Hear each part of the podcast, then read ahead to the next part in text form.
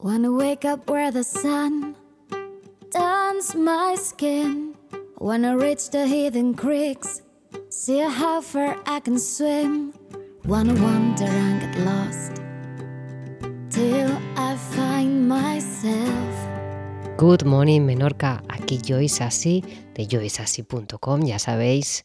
Bueno, ya me conocéis y vamos al ataque. Hoy un tema interesante que ya hablé en mi antigua web, pero que bueno, que lo, lo he subido también, toda la información que os voy a dar la tenéis por escrita en, en en la parte del blog, ¿vale?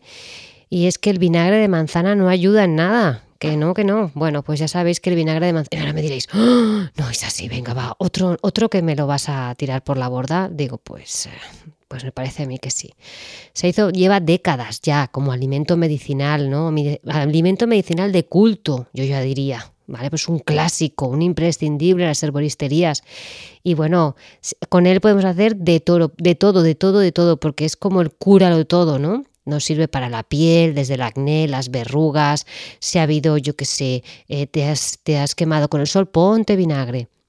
Para la pérdida de peso, el vinagre de manzana también tuvo su auge y me imagino que todavía sigue. Para la diabetes, para la presión arterial, para reducir el colesterol, para el ardor de estómago y el reflujo ácido, para el crecimiento del cabello, para la candidiasis. Yo esto yo no sé. Y mira que esto ya hemos hablado en otro episodio y justamente el vinagre de manzana lo hemos quitado. Quitamos el vinagre de manzana y el kombucha, ¿os acordáis? Para las curas de desintoxicación, muchas detox también utilizan el vinagre de manzana, hasta para blanquear los dientes y algunos ya se, ya se van, se pasan, se pasan diciendo que para prevenir el cáncer. Bueno, en definitiva, eh, toca, toca hablar de él y profundizar un poco y a ver qué, qué os puedo dar. Conocimiento.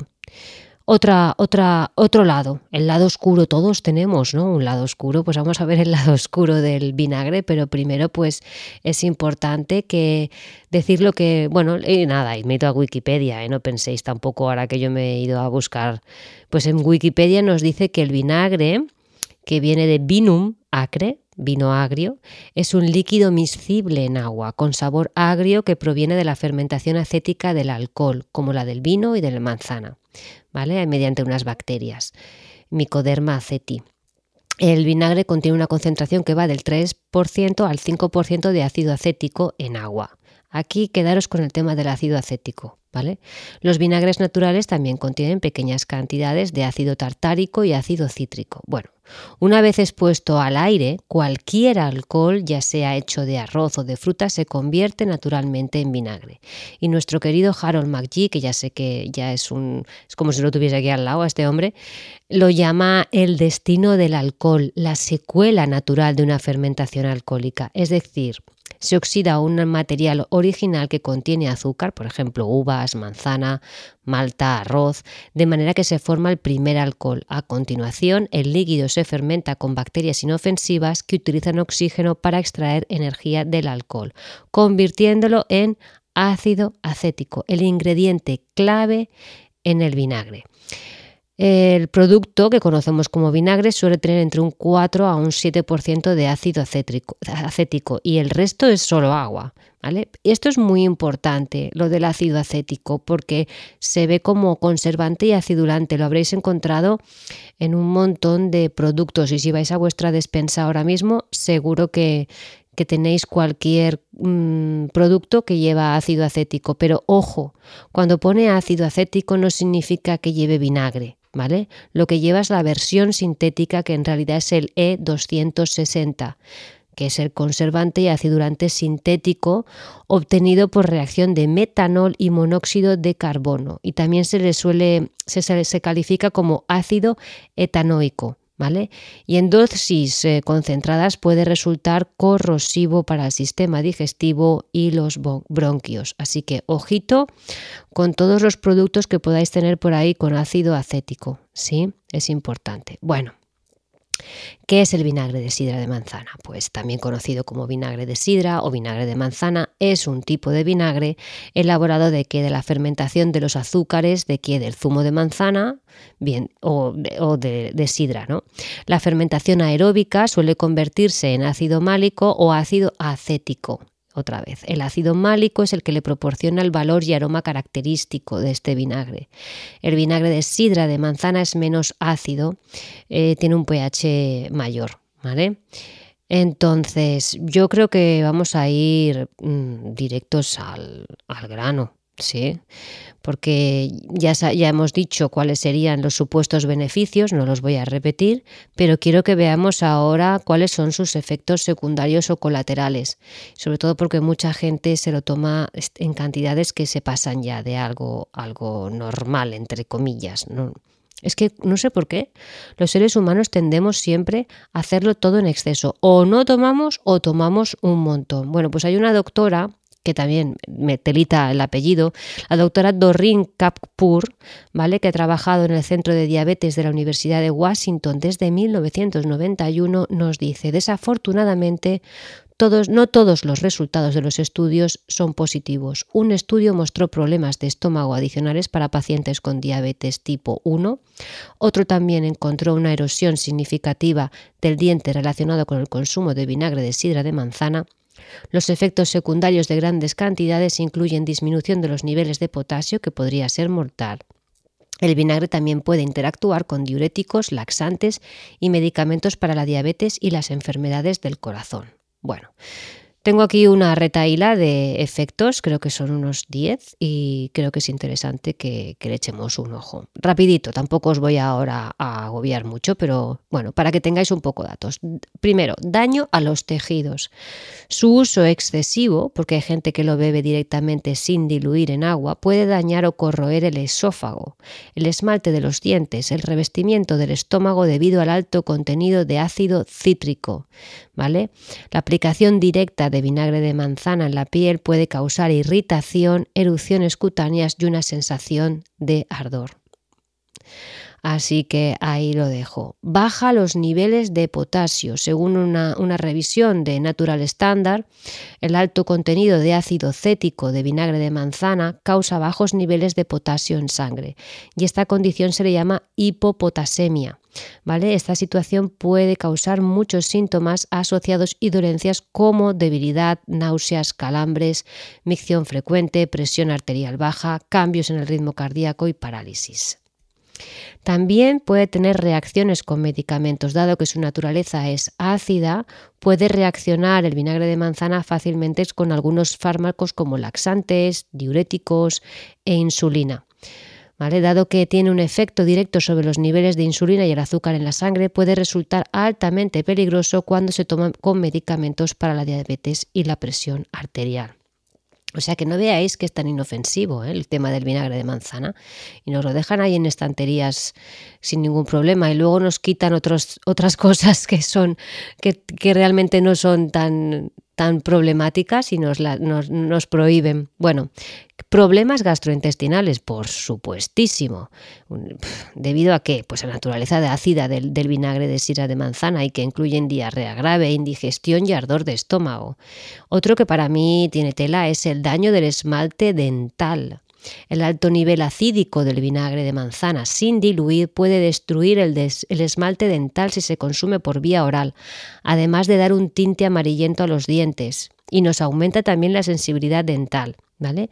Hubo un estudio en el 2012, ya pasado, pero que se, revisó la, historia clínica de una niña marroquí de 15 años que experimentó la pérdida del esmalte, o sea, pérdida del esmalte total, y la erosión de los dientes, o sea, se quedó con 15 años, imaginaros.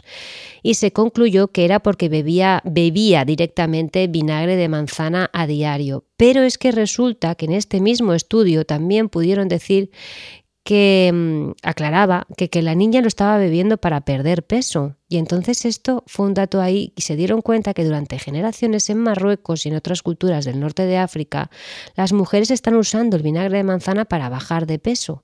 Y también se descubrió que los culturistas, hay muchos culturistas que también lo usan para el mismo propósito.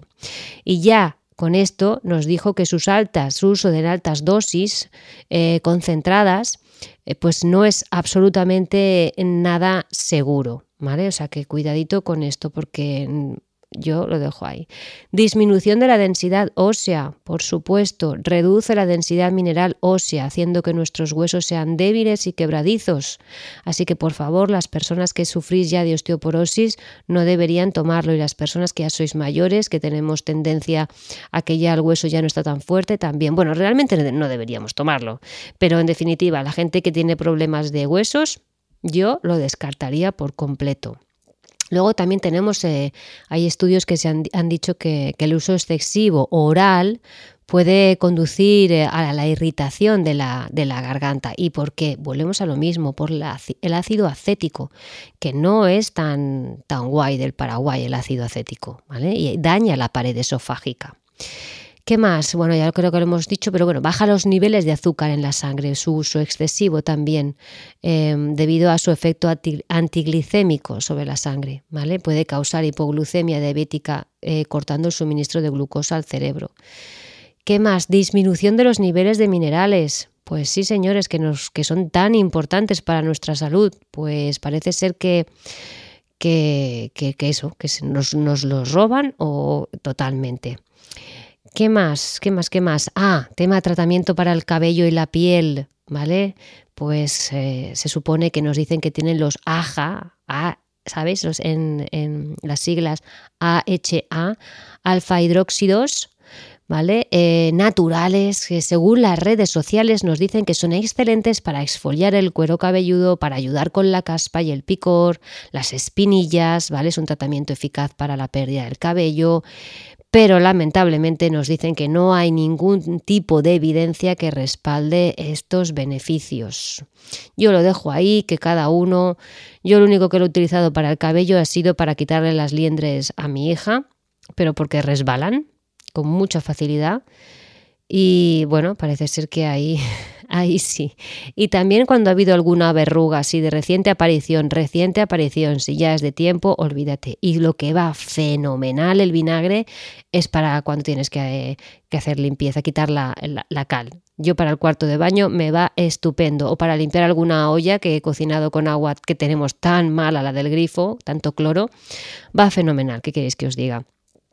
Ya me termino con Herbert Selton, que si estáis siguiendo todos mis episodios, em, hablamos sobre él mucho en la combinación de alimentos. ¿no? Nos dice, los experimentos han demostrado que una porción pequeña de vinagre disminuye la digestión del almidón por su efecto inhibidor o destructivo de la amilasa sobre la amilasa salival. ¿Os acordáis? ¿no? Esto, lo, esto lo creo que lo comentamos en, el episodio de combinación de los alimentos.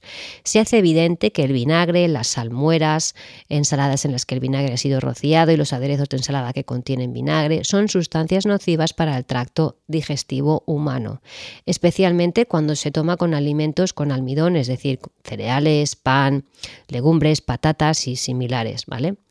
El vinagre no es un mal simplemente porque su contenido de ácido acético altamente tóxico, me alegro de que él sí que lo deja y claro, destruye la milasa salival, sino porque además contiene alcohol que precipita la pepsina, que es una enzima, para ahora veréis, la pepsina del jugo gástrico y retrasa la digestión gástrica de quién? De las proteínas. La pepsina es la, enzima que se encarga de eh, asimilar las proteínas. Y claro, justo el vinagre se encuentra como suplemento para la reducción de peso ya que paraliza las dos primeras etapas de digestión. Pero bueno, el vinagre de sidra de manzana tan elogiado hoy en día como un alimento medicinal maravilloso en la medicina popular, contiene ácido acético y alcohol y no es apto para su uso oral, no solo porque afecta la digestión, sino porque tiene estos dos venenos virulentos. Lo deja claro Herbert Shelton cuando el tema del ácido acético, ojito que veréis que tenéis en muchos productos eh, ácido acético. Y es que encima no es que ese ácido acético venga del vinagre, como he dicho, es que viene, es sintético. ¿Vale? Y ese es el que nos, también nos puede traer bastantes problemas. Bueno, ha sido un episodio eh, cortito y algunos me diréis, bueno, bueno, no te vayas, es así. Dinos entonces qué ponemos. Bueno, pues podríamos poner, por ejemplo, el vinagre de. Podríamos utilizar el vinagre meboshi en pequeñas cantidades. Cuando digo pequeñas, es muy poquito, ¿vale? Porque realmente no es, técnicamente, no es un vinagre, sino que es una salmuera rosada, con un sabor agrio y afrutado, que tiene, según los macrobióticos, dicen que alcaliniza lo que comes. Es un subproducto de que de la fabricación de las ciruelas japonesas encurtidas, las umeboshi, que yo no sé si todavía he hablado por aquí en algún episodio, pero para mí, vamos, la umeboshi, supongo que ya lo conoceréis mucho, es una ciruela fermentada que tiene muchísimas muchísimas propiedades, ¿vale? Y ahora aquí en Menorca tenemos, tenemos a Alay que las hace ella eh, con ciruelas de aquí y bueno, eso es maravilloso. Entonces, es una solución casi saturada de sal marina, hecha ácida con un sabor ligeramente afrutado para conservar las ciruelas inmaduras en ella. Y se le da un color rojizo claro por las hojas de shiso que se llaman perilla. De ahí la omeboshi, vamos, que yo creo que sería un puntazo. Luego también tenemos que no es un vinagre, yo el vinagre de arroz tampoco lo recomiendo. Tenemos, eh, que esto se lo comento porque mm, a Chantal de Dama Juana le interesa más que nada porque quiere quitarle a su hija ya la salsa de soja, desde que estamos hablando con el tema de la soja. Entonces me dice, bueno, ¿qué, ¿qué, podemos hacer para que así? Porque es que está, es adicta, le encanta, le quiere poner, lo pone en todo, ¿no? Y como pues quiere quitársela, pues le dije, mira, pues prueba con la salsa aminos de coco. Mira, ahora voy a buscarla en internet. Salsa aminos de coco. La salsa aminos de coco, ¿vale? Eh, simplemente está, es, un, también una salsa, pues es fermentada, ¿no? Pero bien, es una, es una fermentación de la savia de la flor del coco, no del coco en sí, sino de la flor del coco. Es oscura, es como salada y también al mismo tiempo un poquito dulce. Vamos, que tiene ese punto que parece la salsa de soja o el tamari, pero, pero no, ¿vale? Entonces, bueno, aquí nos, por ejemplo, estoy entrando aquí y nos dice, mm, la savia se recolecta de las flores de coco, luego se mezcla con sal marina y se deja envejecer y, fermentar durante mucho tiempo. Eh, además, los aminoácidos de coco tienen aproximadamente un 65% menos de sodio que la salsa de soja normal. Así que, bueno, yo creo que puede ser una opción para los que, los que necesitan ponerse algo porque sean, claro, la gente que está acostumbrada a ponerse salsa de soja en todas partes, bueno, pues que sepáis que esto simplemente lleva néctar del brote de la flor del coco, tiene que ser de procedencia ecológica y sal marina normalmente suele ser balinesa, pero esto es importante, aquí ya sabéis, es como en todo, Ahora seguramente saldrán las versiones más económicas y entonces pues les meterán, sí, sí, les, les van a meter el caramelo, el E150, todos estos aditivos que pueden pasar así como que no los ves, pero que entonces ahí más vale que no, que no te compres nada. Así que bueno, lo dejamos con la salsa de, de coco de aminos y como suena, ¿eh? lo podéis encontrar y espero que dejéis de lado el vinagre de manzana porque ya está, vamos a poner las cosas ya en su sitio, ¿no? Bueno, nos vemos en el próximo, espero que os haya gustado. Chao, good morning Menorca.